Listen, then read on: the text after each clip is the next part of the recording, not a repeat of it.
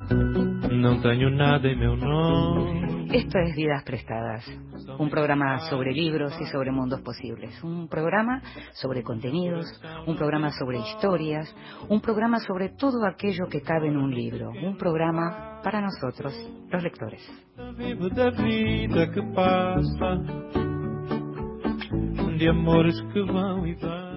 Y a los lectores nos gusta leer y también nos gusta que nos lean en voz alta. Esta vez le pedimos a Valeria Lois, la actriz Valeria Lois, que nos leyera un fragmento de carta de una desconocida de Stefan Zweig.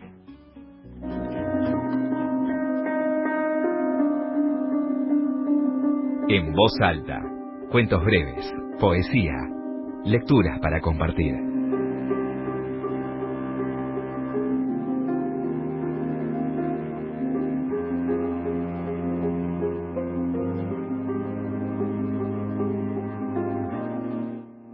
Solo quiero hablar contigo, decírtelo todo por primera vez. Tendrías que conocer toda mi vida, que siempre fue la tuya, aunque nunca lo supiste. Pero solo tú conocerás mi secreto cuando esté muerta y ya no tengas que darme una respuesta. Cuando esto que ahora me sacude con escalofríos sea de verdad el final. En el caso de que siguiera viviendo, rompería esta carta y continuaría en silencio igual que siempre. Si sostienes esta carta en tus manos, sabrás que una muerta te está explicando aquí su vida. Una vida que fue siempre la tuya, desde la primera hasta la última hora. Carta de una desconocida, de Stefan Zweig. La escuchábamos a Valita Lois, si la lees en Twitter, si la seguís en Twitter, en las redes sociales, Valeria Lois, la actriz Valeria Lois. A lo mejor la conoces de verla en televisión, estuvo en Pequeña Victoria, tal vez la viste en el teatro, tuviste la suerte de verla en el teatro, en alguna de esas obras como La vida extraordinaria o como Invencible o La verdad, ella formó parte hasta hace algunos años del grupo sanguíneo, una de las grandes actrices de teatro argentinas, Valita Lois, Valeria Lois. Vidas prestadas. En la noche de la radio pública.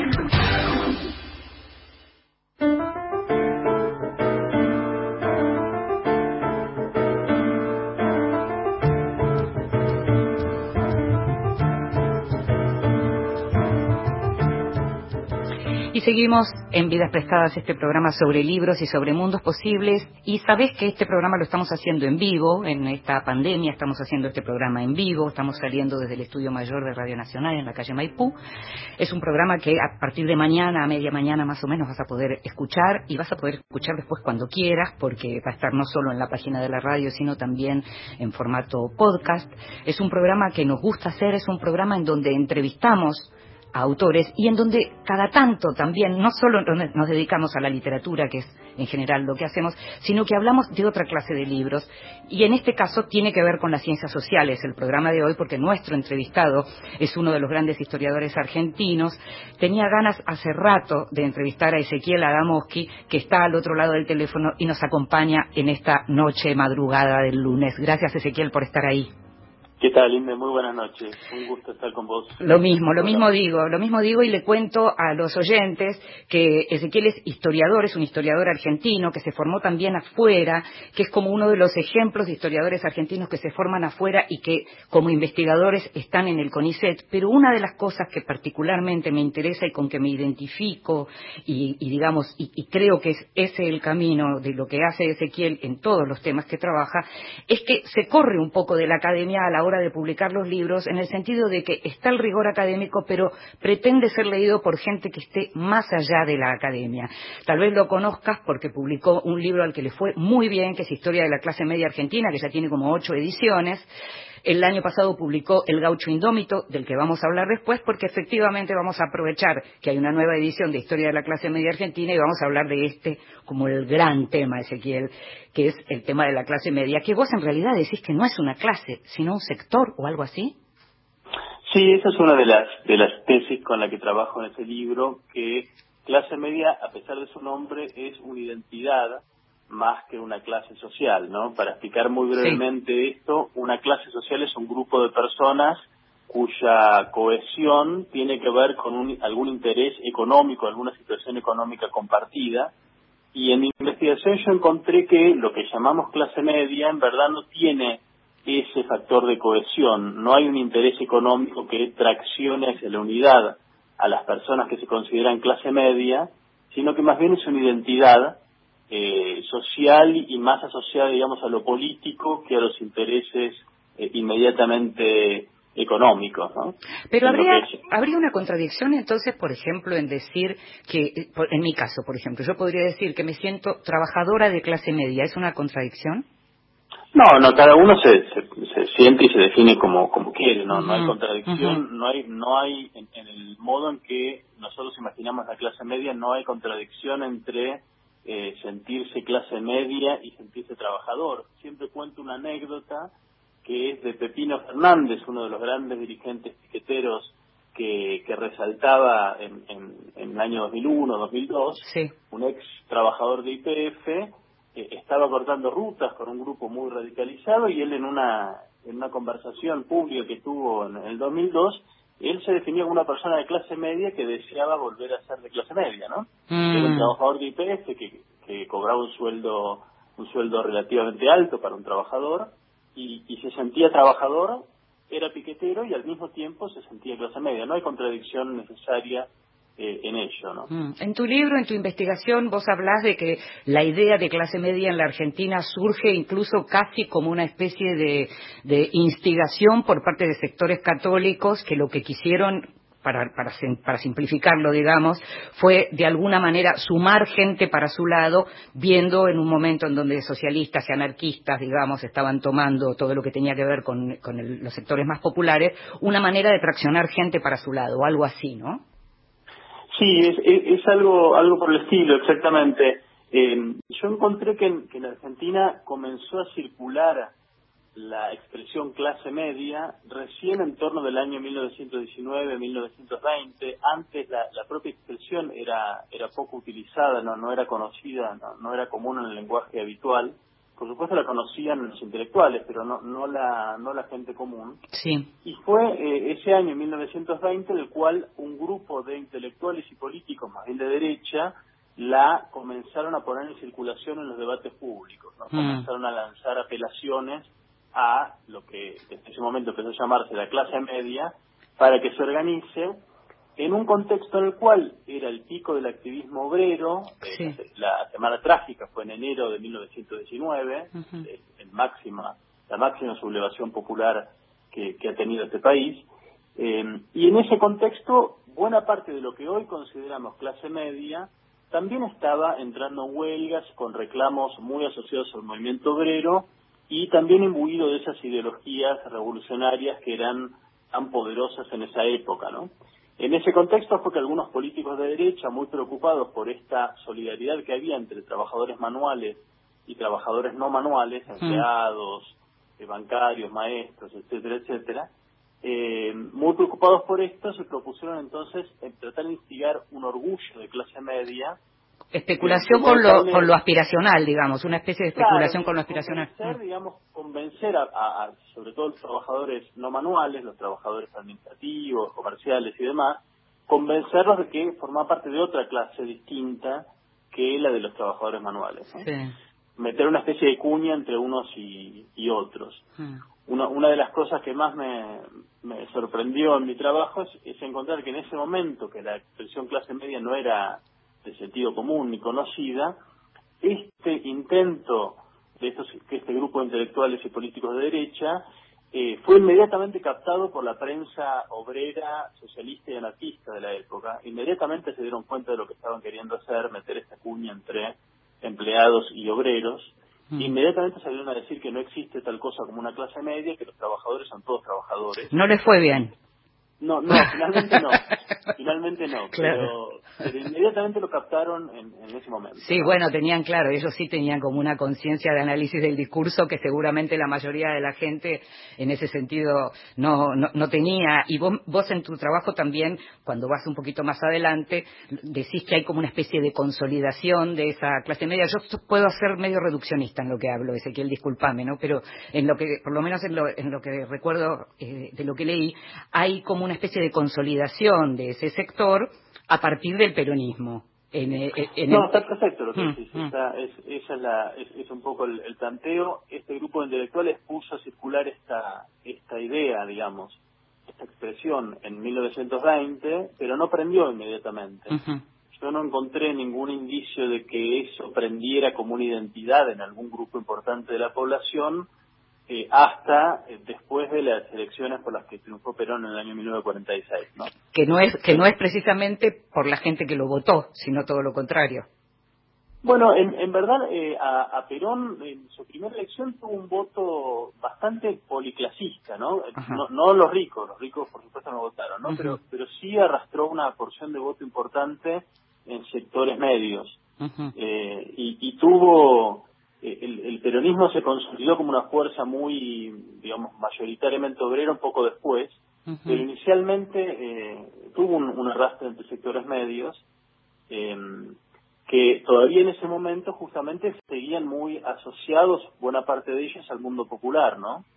Con esa solidaridad de la que hablabas, de, por ejemplo, en el 20. Había, en la, la, Argentina, digamos, la que nació el peronismo, era una Argentina en la cual eh, estaba muy fuertemente instalada la idea de que estaba por un lado el pueblo y por otro lado la oligarquía, los, los, los de arriba, y en ese pueblo eh, cabían muchos sectores, no solamente los trabajadores manuales, ¿no? Sí. Eh, y esa idea, en verdad, siguió siendo muy poderosa y sigue siendo, diría, sigue siendo poderosa hoy. Sí.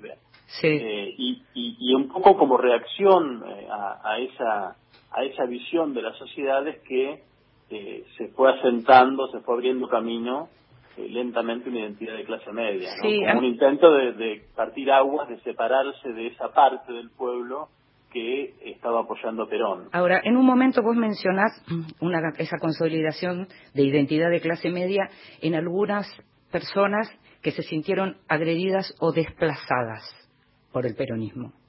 ¿A qué te referís exactamente? Bueno, el, peronismo eh, fue un desafío muy grande, sacudió un poco las nociones de jerarquía social que existían hasta ese momento, ¿no? Hmm. Eh, por un, por, por varios motivos. En primer lugar, por el, por el papel o por el lugar que les dio a los trabajadores. En el, el, peronismo planteó como figura arquetípica de lo que ellos llamaban la nueva Argentina, la Argentina del futuro, al trabajador manual, ¿no? Sí. hasta ese momento era una, una figura marginal, una figura que no, no era considerada el corazón de la nación. El peronismo la situó como corazón de la nación y eso, por supuesto, eh, sintió lo, sintieron como una agresión, lo que en esa época se llamaban las fuerzas vivas, ¿no? Que se supone que esas eran los motores, el corazón eh, virtuoso de la, de la nación. Eh, el peronismo propuso que era el trabajador manual, eso eh, significó una, una sacudida, luego todas las, las, mejoras económicas, por supuesto, y también otras cosas menos evidentes como que eh, el peronismo permitió canales de ascenso social colectivos, eh, es decir, eh, las mejoras, muchas de las mejoras que hacían que de pronto todo un gremio gane 40% más o tenga acceso a vacaciones. No tenía que ver con el esfuerzo individual no tenía que ver con el esfuerzo mm. individual, en mm. una sociedad que ya se estaba acostumbrando a que el que tenía derecho, el que tenía merecimiento era el que se lo ganaba individualmente, no, no el que se lo ganaba colectivamente. Mm. Y luego hay, otra, hay, hay, otras cuestiones, una de las cuales a mí me pareció más importante y es la que más me interesa hoy como en mi trabajo actual, es la dimensión, digamos, étnico-racial. Sí, eso te iba a preguntar porque también está vinculado con tu otro trabajo, con tu otro libro del que vamos a hablar después. Me, interesa eso que estás por, por decir, sí. Sí, bueno, hay, hay toda una historia que es previa al peronismo, que es cómo lidió nuestro país, y particularmente sus clases populares, con esta visión que plantearon las élites que construyeron este país, eh, que eh, según la cual Argentina es un país blanco y europeo en el cual no existen otros grupos que no sean blancos y europeos o si existen son un pequeños grupitos digamos en los márgenes de la nación en, en provincias lejanas sin ningún, ninguna importancia demográfica no hmm. eh, esta idea tan fuertemente digamos blanqueadora que por supuesto tenía muy poco que ver con la realidad de la población de nuestro país que siempre fue muy diversa y lo sigue siendo eh, la, la, cultura y la sociedad argentina, bueno, eh, vivió con mucha incomodidad con esa propuesta, esa visión del nosotros que proponían las élites. Eh, de muchas maneras uno encuentra síntomas de insatisfacción respecto de esa visión antes del peronismo, y el peronismo es el movimiento que lleva esta insatisfacción, digamos, al, a la gran política de alcance nacional, ¿no? Sí. Es un movimiento que plantea, se plantea de entrada como una reivindicación de la Argentina criolla, sin necesariamente por eso oponerse a la Argentina inmigrante, a la Argentina gringa, pero sí una fuerte reivindicación de lo, de lo moreno, de lo criollo, eh, al principio de manera más bien indirecta y con mucho, de manera más antagonista cuando cae Perón en el 55. ¿no? Ahora, cuando... Hay una reivindicación del cabecita negra, de, de lo moreno, pero latinoamericano. Yo veo la etapa de, Historia de la clase media argentina, eh, por mi edad, yo no recuerdo exactamente de qué se trataba, pero sí se veía la familia Falcón, con lo cual, eh, digamos, el emblema de la, de, la, de la clase media. Uno podría decir que el reino de esa clase media o de ese sector medio efectivamente fue entre el 55 y la dictadura, por ejemplo. El, el, claro, el, el momento, digamos, de de, mayor pregnancia de esa, idea es con la caída de Perón mm. eh, y todos los años que continúan desde la caída de Perón hasta el momento en el cual empiezan a aparecer dudas y angustias respecto de esa idea de la, Argentina pujante de clase media, que esto arranca con el, con el Rodrigazo en 1975 y se va profundizando a medida que mm. la crisis económica se va haciendo cada vez más más este, grave, con esta idea de que bueno que Argentina está perdiendo su clase media, que se muere la clase media, que desaparece, que por ello Argentina se latinoamericaniza, es decir, dejaría de ser eh, europea. La, perla europea de Latinoamérica, claro. Mm. Exactamente. Ahí empiezan, digamos, las angustias y las incertidumbres respecto de, esta visión que se había propuesto de la Argentina de clase media. Eh, y en esa historia todavía estamos, ¿no? Hay una todavía está abierta esa pregunta, esa pregunta angustiante acerca de si Argentina es todo lo blanca europea que pensó que era o si es más bien un país integrado a América Latina Hmm. Eh, como, como todo parece indicar. Hay algo del, orden de la contradicción en relación a la educación y la cultura, que siempre va a ser más complejo y no lo vamos a poder resolver ahora. Pero yo me pregunto también, porque en otro momento y sobre todo en el final del libro, digamos, cuando, cuando venís más cerca, en esta nueva edición, cuando venís más cerca en el tiempo y demás, y cuando hablas también del 2001, lo que significó de nuevo el acercamiento entre aquellos que se identificaban con las clases medias, con las clases populares y demás, cuánto también tuvo que ver con la caída estrepitosa de ciertas eh, profesiones, como puede ser la, docencia, por ejemplo, que eso claramente en el menemismo se vio, digamos, cuánto de ese descenso de la idea de ah, yo estoy en otro lugar, digamos, se, hizo patente a partir de cierta precarización en, algunas, en algunos oficios, ¿no? Sí, eso estuvo muy presente. Hay una imagen que, que recordarás que circulaba mucho y que de algún modo sintetiza eso, que es la imagen del ingeniero manejando el taxi. Claro, exacto. La idea de que el, el, esfuerzo, la, educación, el estudio había dejado de ser garantía de ascenso social eh, y, y, esa imagen perturbaba todo ese relato que, que, se pretendía sólido de la, clase media como, como baluarte del progreso argentino. ¿no? Fíjate, fíjate que si uno piensa en la mejor universidad argentina posible, en la que todo el mundo coincide que fue como el esplendor, está, estamos hablando de la Universidad de Ricieri Frondizi, 58 será más o menos, ¿no? En qué poco tiempo esa, esa brillantez, digamos, eh, que, que podía consagrar esto que estamos diciendo, se vino abajo. ¿no? Sí, bueno, que particularmente el tema de la Universidad de la Investigación, lo que se construye con paciencia, esfuerzo y apoyo público en 30 años, se destruye en dos años de un gobierno dictatorial o de, o de un gobierno que quita todo. Claro, que no pone el apoyo en eso. Mm. Eh, eh, se, destruye muy rápido lo que tarda muchas décadas en construirse. Mm. Me interesa que sigamos hablando de esto, pero ahora te invito a que escuchemos música y enseguida seguimos, Ezequiel. ¿Cómo no? Quando la sera me ne torno a casa, non ho neanche voglia di parlare. Tu non guardarmi con quella tenerezza come fossi un bambino che ritorna deluso. Sì, lo so che certo la vita che ho sognato un giorno per noi. Vedrai, vedrai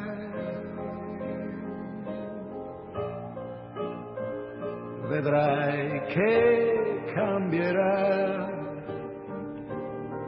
Forse non sarà domani, un giorno cambierà. Vedrai, vedrai, non sono finito non so dirti come e quando, ma vedrai che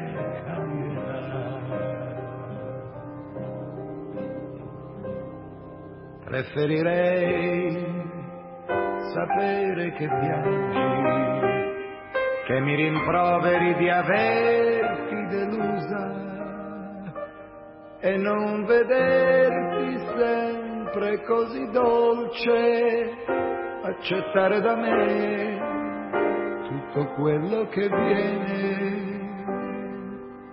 Mi fa disperare il pensiero di te di me che non so darti di più.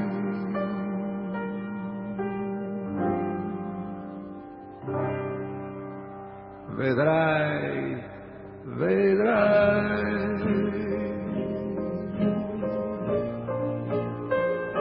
Vedrai che cambierà, forse non sarà domani,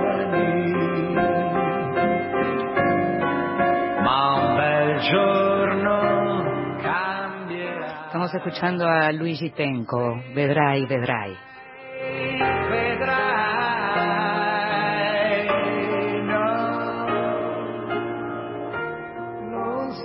finito, sai, non so dirti come e quando,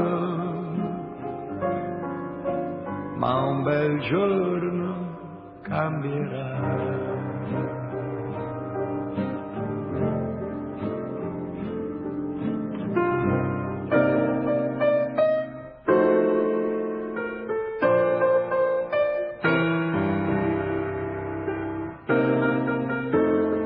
Extranjero, libros de los que se habla en el mundo.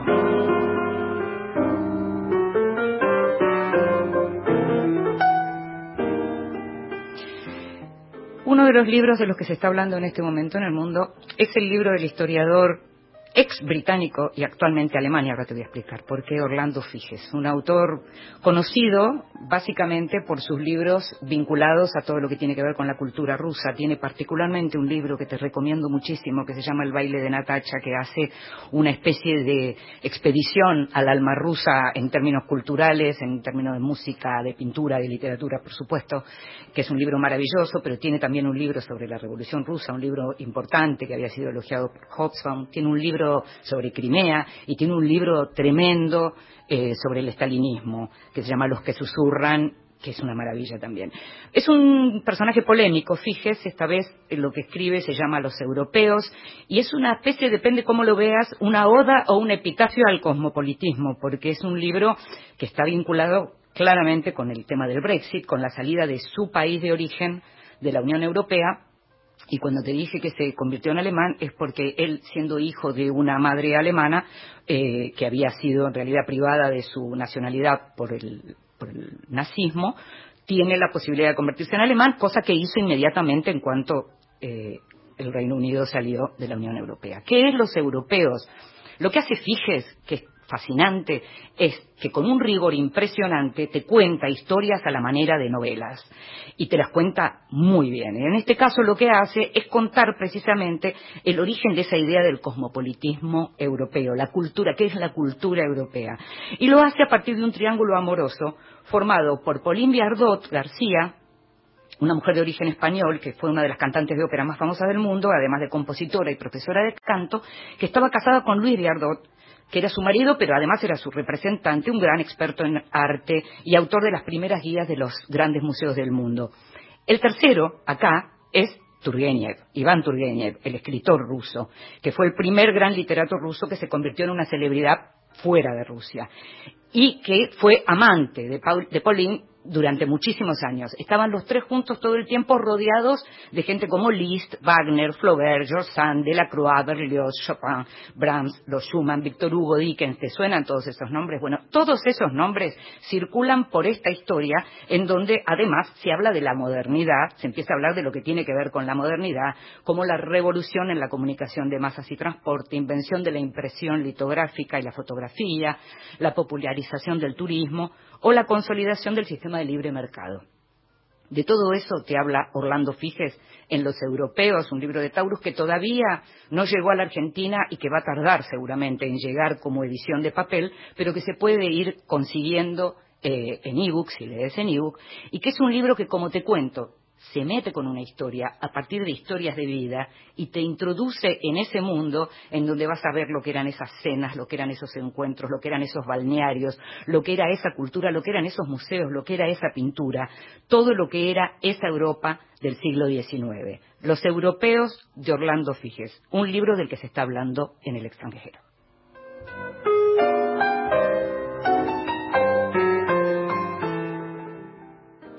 83 años de historia. Una vida de sonidos y palabras. Una compañía fiel que nos une. Es nuestra casa. Y es parte de todos y todas. Acercando realidades, ciudades y pueblos. 83 años en el aire. De voces, artistas y nuestra cultura. Nacional, una radio para todo el país y su gente. Te deseamos un feliz aniversario que cumpla muchos más. Nacional, nuestra radio. La radio pública. Próximo programa, Noches Argentinas, con Eduardo Barone y Graciela Guiñazú. El coronavirus produce una enfermedad respiratoria leve, que solo en algunos casos puede complicarse. Se transmite por vía respiratoria cuando el contacto es cercano. Para evitar el contagio hay que cubrirse la boca con el pliegue del codo al toser o estornudar, lavarse las manos, usar alcohol en gel y mantener ventilados todos los ambientes. Ante cualquier duda, es importante no automedicarse y consultar al centro de salud. Para más información, entra en www.argentina.gov.ar o llama al 0800 222 1002. Ministerio de Salud, Argentina Presidencia una acción poco menos que siniestra de la Agencia Federal de Inteligencia que tuvo como víctima al juez de garantías de Avellaneda, el doctor Luis Carsoglio. Llega el día, Mario Giorgi. Sabemos toda la importancia que tiene el Poder Judicial dentro de lo que es la República y sin Poder Judicial no hay República. Lunes a viernes, desde las 5 de la mañana. Afortunadamente, dentro del Poder Judicial hubo reacciones en cuanto a denunciar este tipo de acciones. Confiamos en que el Poder Judicial responda a los requerimientos de la hora y esperemos que esto lleve a, buen fin, ¿no? Por Nacional, la radio pública. Continuamos en Vidas Prestadas.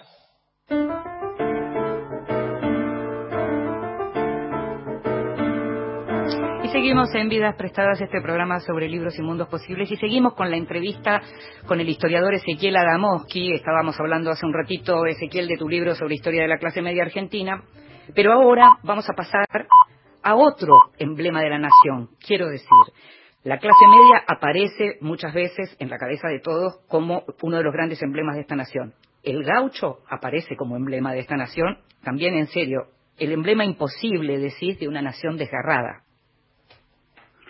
Sí, sí, así es, es, un emblema incluso anterior al de, al de la clase media. Es un poco un, trabajo que surge del, de, del anterior, del trabajo sobre la clase media, en, en, el de la clase media había encontrado que la identidad de clase media se construye muy fuertemente en torno a la idea de lo blanco y lo europeo a través de esas narrativas que todos conocemos de los abuelos inmigrantes, ¿no? Esos abuelos que vinieron con la mano atrás y adelante y por su esfuerzo y su virtud moral, digamos, se, labraron un futuro para sí mismos y labraron el futuro del país eh, al mismo tiempo, ¿no? Me interesaba, a partir de entonces, eh, pensar o analizar cómo había influido, cómo había afectado en las clases bajas esta visión que es implícitamente racista, ¿no? Una visión que plantea una jerarquía étnico-racial según la cual lo blanco y lo europeo trae las virtudes morales y trae el, progreso, claro. Y, en, y la contracara de esto sería que el bajo pueblo es factor más bien de atraso justamente porque está asociado a lo no blanco, ¿no? a lo mestizo, a lo negro. No seríamos muy originales en relación al racismo en ese sentido en cuanto a la idea, ¿no? No, no, efectivamente esa mm. idea está, está en muchos lugares, no, no, en todo el mundo, pero en muchos lugares está muy presente, en cada sitio de un modo particular. Me interesaba pensar eh, cómo había afectado esto en nuestro país y cómo habían respondido, reaccionado las clases populares a esta visión estigmatizadora mm. eh, y haciendo, tirando de la punta del cebillo, eh, uno de los problemas que tenía como historiador es que como de este tema no se hablaba abiertamente hasta hace algunos años, mm. era un tema más bien tabú, eh, y además las clases populares dejan poco registro escrito, me costaba mucho encontrar en el archivo documentación que refiriera explícitamente este tema y, te tuviste que ir a Alemania, te tuviste que ir a Alemania ahora a encontrar los documentos. Sí, pero pero antes que eso tuve que eh, encontrar dónde buscar, ¿no? Eh, dónde hacer la pregunta. Me, me di cuenta en algún momento, después de mucho tiempo de buscar en vano, que la respuesta a esta visión eh, estigmatizadora no era frontal, directa, argumentativa, verbal, sino que era más bien una, una respuesta indirecta eh, a través de eh, la, la, los algunos prácticas culturales, consumos culturales de la época, mm. y el primer lugar donde encontré que había una respuesta implícita a esta visión era eh, en la literatura criollista que floreció a fines del siglo XIX, mm. esta especie de afición por las historias de gauchos rebeldes, que, que era, en una moda imparable entre las clases populares de fines del siglo XIX, eh, empecé a encontrar que en el héroe gauchesco de estas historias que circulaban entonces, de las cuales Martín Fierro es la más conocida, pero era en esa época era una entre decenas y decenas de historias de gauchos rebeldes,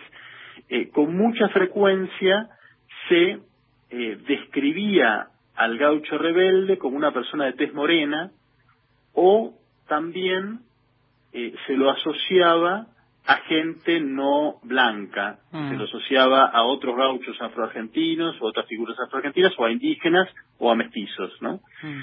De diversas maneras se planteaba, digamos, que este héroe popular que se construyó a fines del siglo XIX, el gaucho, ese héroe popular, o bien era él mismo no blanco, o bien vivía en un mundo popular el cual lo no blanco estaba muy presente y muy visibilizado, lo cual contrastaba con lo que estaba diciendo el Estado en esa época y la escuela, que es esta idea de que en Argentina éramos todos blancos europeos, ¿no? Entiendo. Em, por eso surgió el interés de hacer este este libro y, em, eh, digamos, em, tratar de, de preguntarse cómo fue que este país terminó con un emblema nacional tan extraño que es el gaucho que además de ser rebelde está encarnado en una figura literaria particular que es Martín Fierro, que es un poema tremendamente antiestatal. Es un problema, eh, es un, poema que de mil maneras nos dice que la ley del Estado es injusta. Sí, que desafía la justicia. Y que más justa es la ley del cuchillo del gaucho, ¿no? Mm. Que hay más legitimidad en esa ley que en la ley del Estado. Mm. Y eso entonces es un emblema bastante raro para ser el emblema, digamos, casi oficial de, de, una, de un país, ¿no? Pero explica muchas cosas.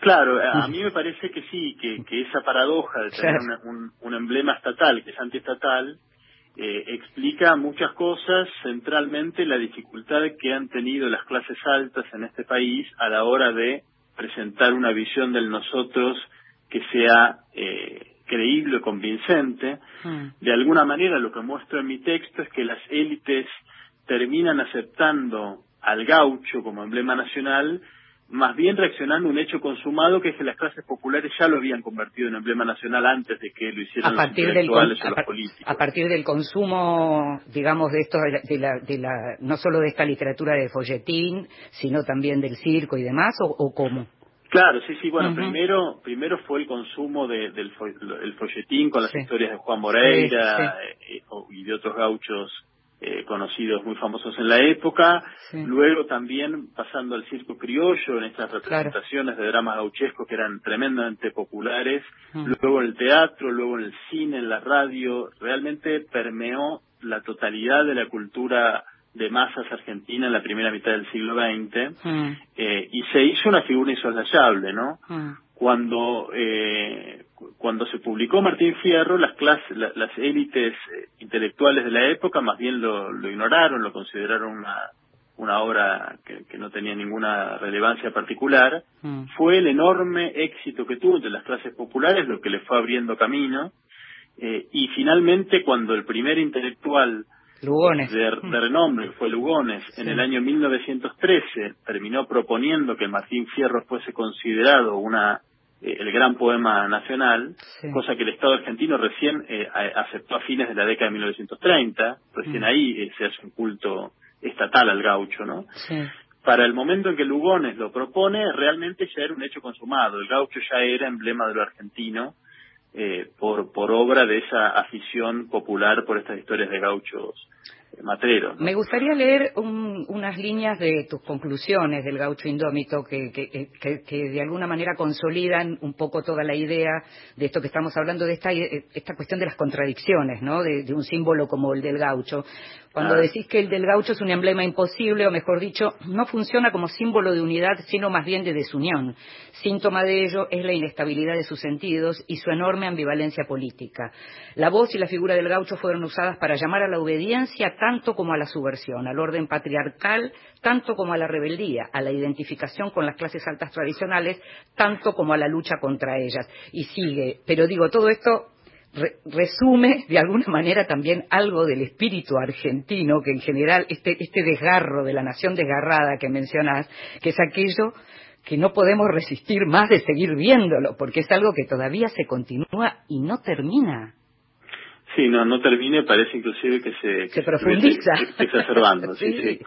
Sí, sí, Argentina es, es- no es el único, eh, no es el único caso, pero es, es un país en el cual eh, en, en el momento de construcción de la nacionalidad, de, de sentido de, de- de nación, no- el- las- los relatos y visiones que propusieron sus clases dirigentes no solo no consiguieron ser eh, suficientemente convincentes, sino que no lograron desplazar visiones eh, diferentes o incluso antagónicas, ¿no? Sí, pero por, Que digo, ¿por qué no eso han- existen? han coexistido Sí.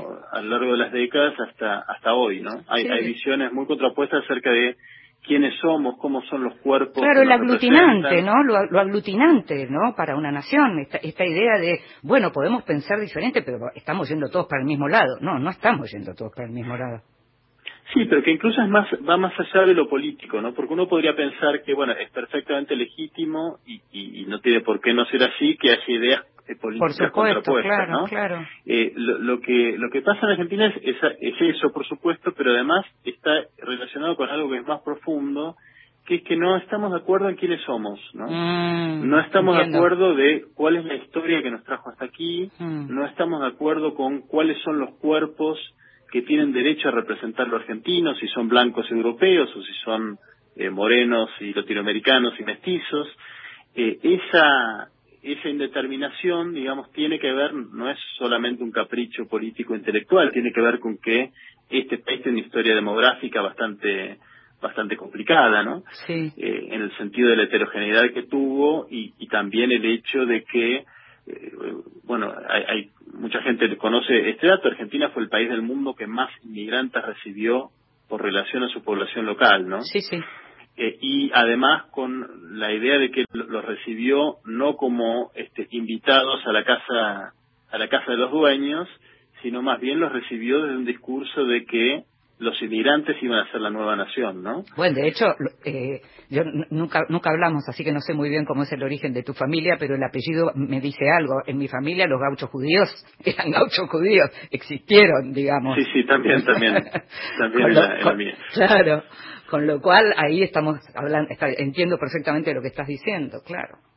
Este, es, es un proceso de formación nacional bastante, bastante tensionado y complicado que, que no permitió hasta el momento hmm. eh, que una visión de, lo, de, de, quiénes somos nosotros, de cómo es el nosotros, resulte hegemónica, que es lo que sucede en la mayoría de los otros países, ¿no? que eh, finalmente hay una visión que se impone y que, que, es más o menos compartida por la totalidad del, de los habitantes, más allá de que, por supuesto, luego cada uno tenga sus ideas políticas, ¿no? que eso es otra otra cuestión. Algo interesante que contás, eh, así como hablas de lo de Lugones y hablas de Borges y hablas del amor de Borges por el Martín Fierro en sus primeros años, digamos, en sus años más jóvenes, y cómo en el año 74, cuando la figura del Martín Fierro, la figura del, del, gaucho indómito, digamos, empieza a ser tomado eh, desde un sector político eh, que, que, no, que con el que él no tiene nada que ver, no se identifica, empieza como a correrse de eso, ¿no?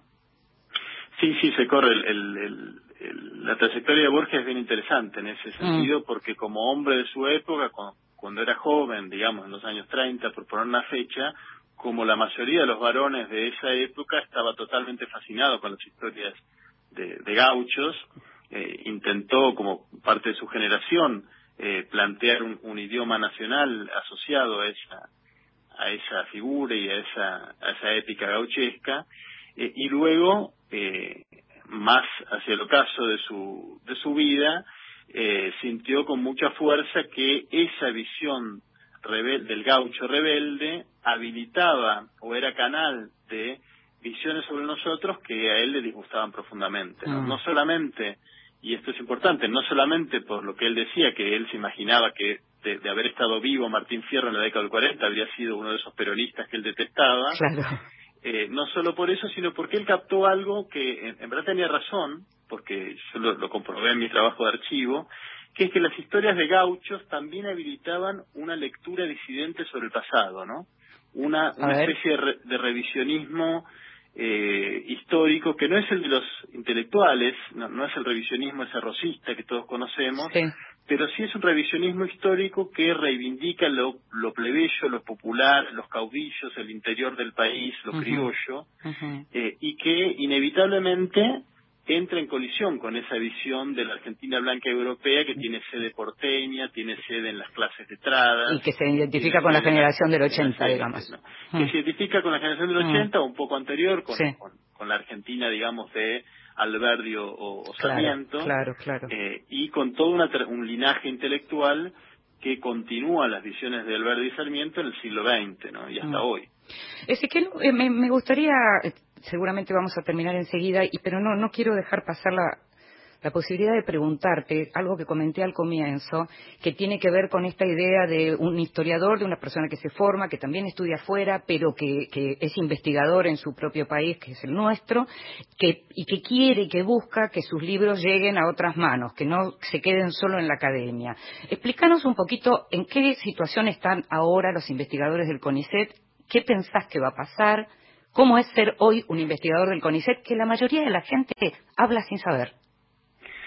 Bueno, me alegra, antes de responder la pregunta, me alegra que destaques lo, de, del interés por llegar a un público eh, más amplio porque es algo que, realmente le presto mucha atención, me importa me importa mucho, le pongo mucho trabajo a la, escritura para y eso se ve, eso, se ve, así. Bueno, me alegra, me alegra un montón que lo que lo notes. Eh, ser un investigador de CONICET, bueno, la verdad es que eh, em, digamos venimos de un, de un momento raro que son los los años posteriores a la, a la victoria de Macri, donde, donde recibimos los investigadores una serie de ataques eh, inéditos, bastante duros, eh, de parte de todo un, todo un, aparato político identificado con el, con el gobierno.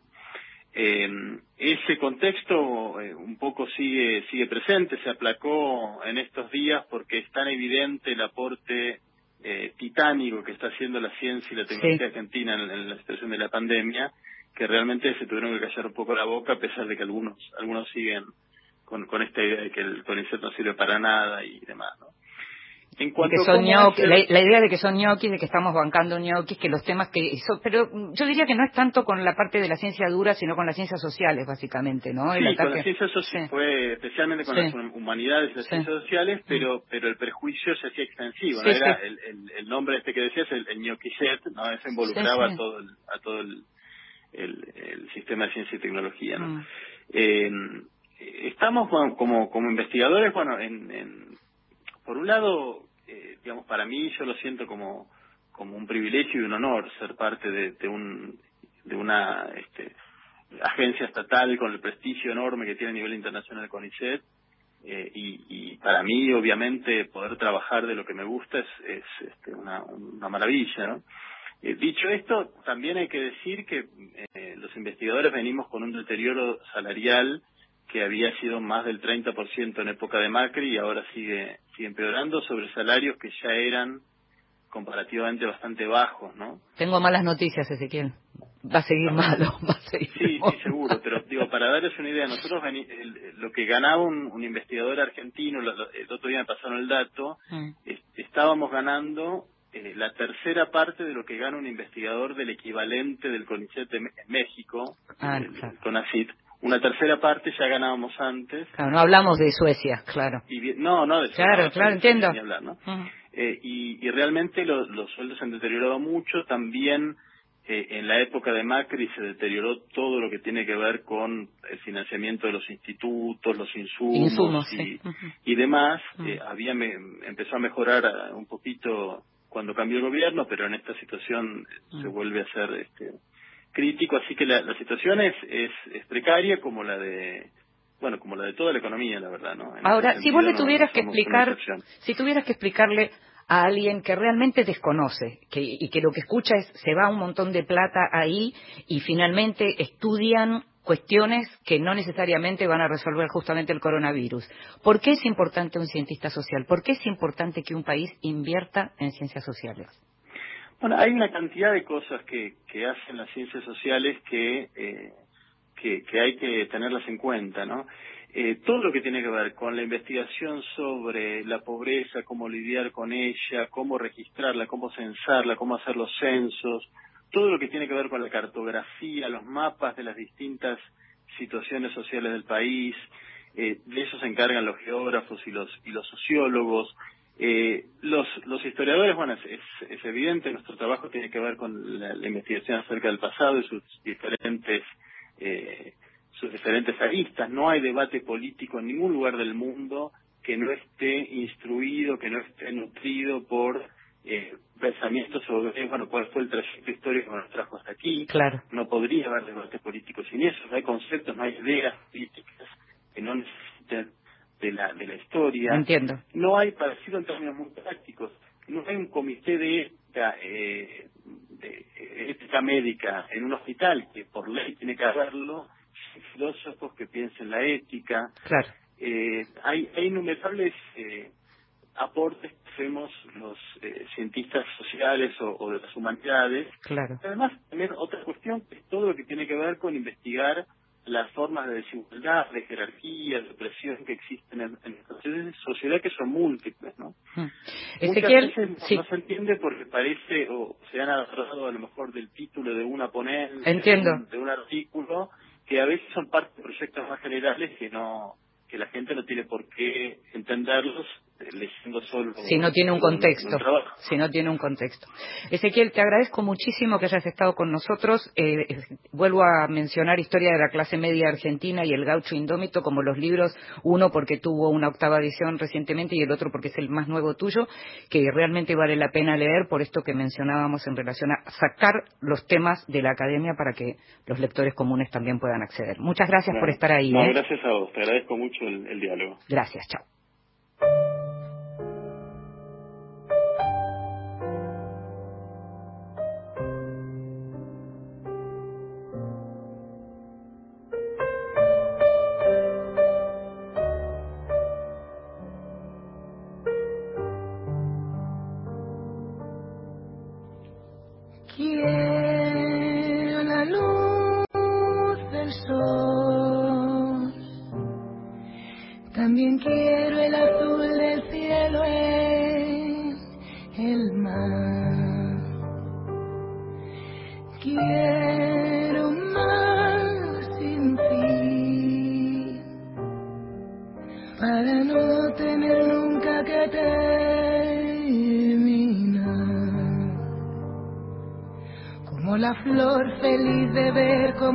Nace la flor Hoy mi sombra se deshace como el viento. Quien me quiera amar, amará también lo peor de mí con ardor. El corazón del mundo canta en mi corazón mis pies siguen bailando sin cesar. Desde que apareciste todo es celebración y todo el dolor desapareció.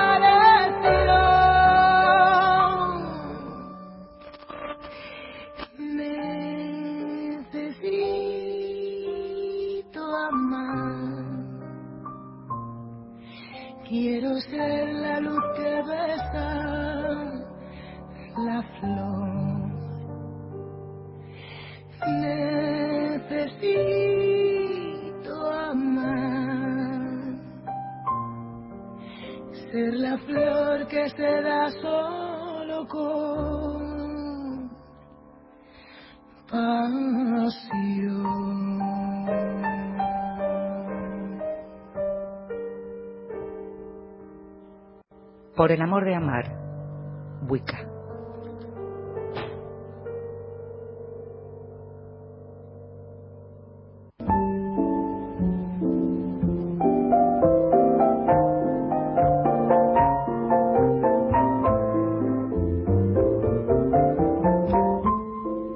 Mesita de Luz.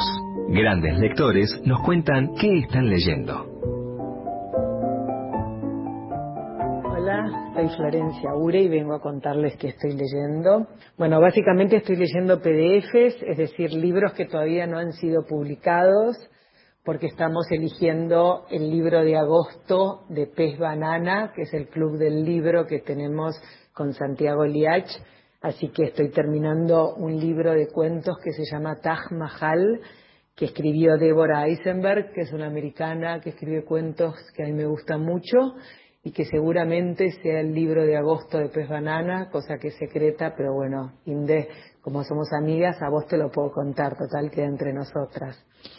Eh, bueno, y después eh, me puse a releer todo Beckett, a todo Beckett, no, la trilogía, porque los genios de Ediciones Godot eh, la reeditaron con nueva traducción de Matías Batistón, así que algo que no, no se me hubiese ocurrido, que es releer Beckett, eh, me lo puse a releer y nada, estoy chocha y feliz con estar releyendo Beckett. Eh, luego acabo de terminar una novela de una autora que no había leído nunca, que es Mariana Komiserov, que se llama Una nena muy blanca, que publicó MC y que es excepcional, no la había leído y es buenísima. Otra novela que terminé hace unos días y que tampoco había leído, porque es la primera vez que escribe novela, e-, ella es poeta, es una entrerriana que se llama Marie Guiric, eh, una novela que publicó Literatura Random House que se llama De dónde viene la costumbre. Bueno, estas dos novelas, estas dos autoras que no conocía son excepcionales. Luego, eh, bueno, ahora salí corriendo antes de que cierren nuevamente las librerías, que macana, y me compré mm, con los ojos bien abiertos, que es este ensayo eh, de arte que publicó Anagrama de Julian Barnes, que bueno, siempre me gusta Julian Barnes y, trato de seguir todo lo que escribe, y otro ensayito eh, que publicó um, Ampersand de Tamara Kamensain, que se llama Libros Chiquitos. Así que, bueno, Barnes y Kamensain eh, son los autores que tengo a leer, pero y mientras tanto me estoy entreteniendo con esto, con Beckett y con eh, Eisenberg. La escuchábamos a Flor Ure eh, tal vez escuchabas algún tono de entusiasmo similar al mío. Nos formamos más o menos en los mismos tiempos y en los mismos lugares. Flor es uno de los grandes nombres de la industria editorial, estuvo en todas las editoriales, sabe muchísimo de todo lo que tiene que ver con literatura argentina, pero de todo lo que llega también a la Argentina y como habrás escuchado es muy entusiasta y está en este momento promoviendo su club de lectura Pez Banana.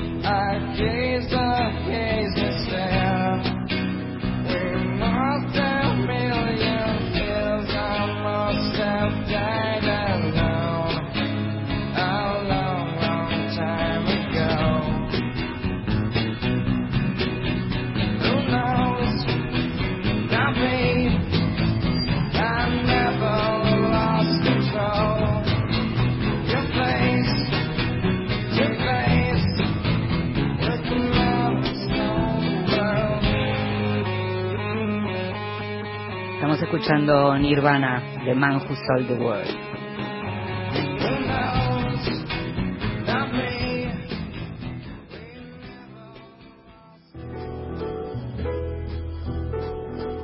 Libros que sí, títulos nuevos y no tan nuevos que son imperdibles. Y ya bien cerca del final de este Vidas Prestadas, te quiero recomendar dos libros, que son bien diferentes, pero bien buenos los dos. Uno es Correo Literario de Wisława Szymborska, la poeta Nobel polaca, que cuando era más joven escribía y eh, editaba también, era una de las redactoras de la revista polaca Vida Literaria, y en la que había un correo literario, justamente, que lo que hacía era publicar aquellas notas que les enviaban a, los, eh, a las personas que les mandaban colaboraciones espontáneas y les explicaban los rechazos. Esto, que puede haber seguramente eh, terminado con la carrera de más de uno, debe haber ayudado a más de uno también, y es un ejemplo maravilloso de felicidad de escritura y de ironía inteligentísima, porque es el modo en que le dicen a la gente, señor, señora, señorita, joven, esto que usted mandó está mal, por esto, por esto y por esto. Se llama Correo Literario, lo publicó Nórdica y es un libro absolutamente delicioso, absolutamente delicioso para todos los que quieran entender algo de lo que son las formas de la escritura. Y para aquellos que quieran leer buenas formas de la escritura en la literatura argentina, recomiendo un libro de cuentos de Santiago Craig publicado por Factotum que se llama 27 maneras de enamorarse que son unos cuentos que tienen bastante que ver con aquella idea de las instrucciones de Cortázar en, en Cronopios, ¿te acordás? Eh, las instrucciones para bajar una escalera. Bueno, en este caso son instrucciones para enamorarse. Tiene algunos cuentos que son realmente muy, muy entretenidos, esta manera de dirigirse al otro para decirle cómo tiene que hacer las cosas, pero además está tan bien escrito. Tiene un modo de escribir Santiago Craig tan interesante que te lo súper recomiendo. 27 maneras de enamorarse de Santiago Craig y correo literario de Vislava Simborska.